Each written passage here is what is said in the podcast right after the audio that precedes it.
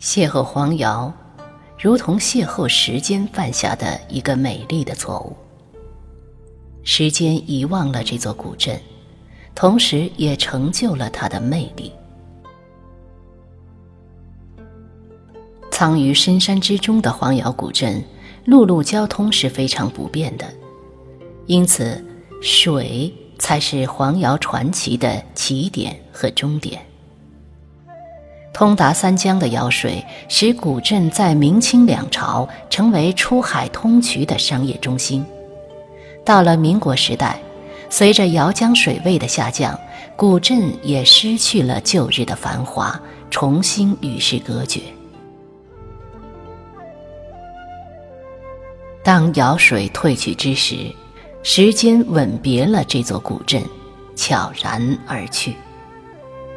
此后的草长莺飞，年华暗换，又有谁人知晓呢？即使战争，也没有打破这里的宁静。古镇对于战争的记忆，只是几位历史名人来去飘然的雪泥红爪的倩影。百年之后，与时间一同归来的是异乡人的经验。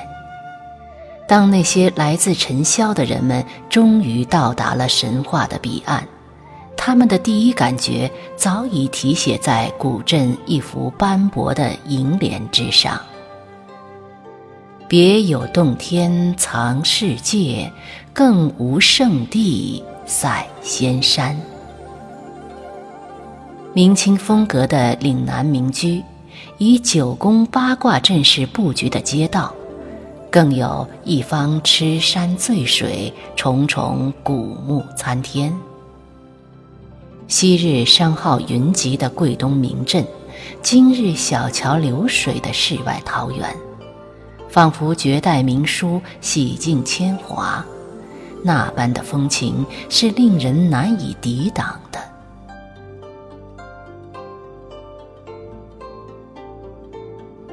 古镇的街道全部是由黑色石板镶嵌而成，年深日久，已被先人的双足琢磨得凄亮如玉。漫步其上，仿佛漫步于岁月一声悠长的叹息。那醇厚的质感，令我甘心在这古镇的青石街上做一缕幽魂。看岁月如何无情，又如何正是无情也动人。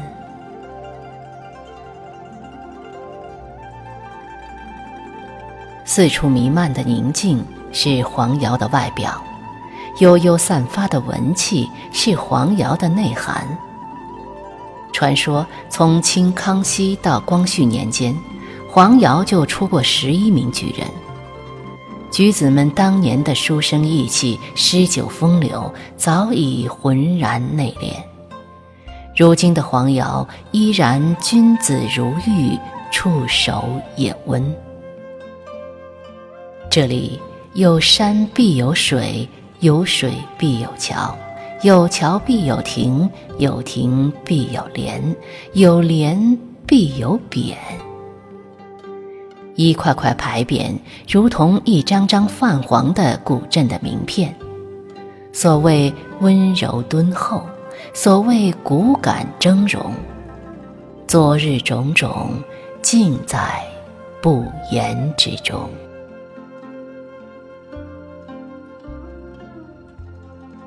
黄瑶依然是任韵而恬淡的，这里的人们要山。虽然他们并不知道自己是忍者，这里的人们要水；虽然他们并不知道自己是智者，信步走去，但见竹闹嬉戏的童颜稚子皆有三分灵气，枯坐檐下的鹤发老者尚带七分古风。便是柴门犬吠，舍里鸡啼，梁间蜀香。但凡此间风物，皆有一段洒脱悠然的风流态度。黄瑶依然是一卷尘缘未了的浮世绘。斜晖晚照中，袅袅上升的炊烟是古镇的呼吸，捣衣舂米的闷响是古镇的脉搏，而阡陌驴巷间的声息歌哭是古镇的灵魂。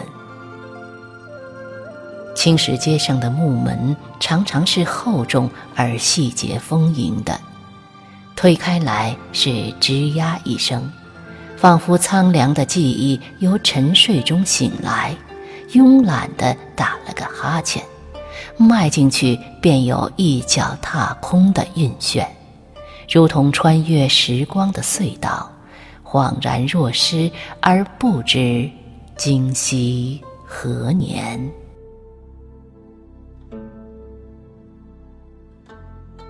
黄瑶依然是时间的迷宫。当你凝望那琉璃彩瓦画栋雕梁，仿佛你凝望的是历史，其实你凝望的是时尚，五百年前的时尚。当你走过一条条静谧幽深的青石老街，仿佛你穿越的是寂寞，其实你穿越的是繁华。康乾盛世的繁华。当你抚摸那褪色的门楣、模糊的雕像，仿佛你感受的是粗朴，其实你感受的是精致，是流年镌刻、风描雨绘的精致。这就是黄瑶，千年一梦的黄瑶。多少异乡人远道而来，只为见证金石的雨滴敲打万历年的窗棂，只为猜测古祠深宅背后所隐藏的几许红尘无奈，只为聆听那一江碧水缓缓讲述黄姚古镇的前世今生。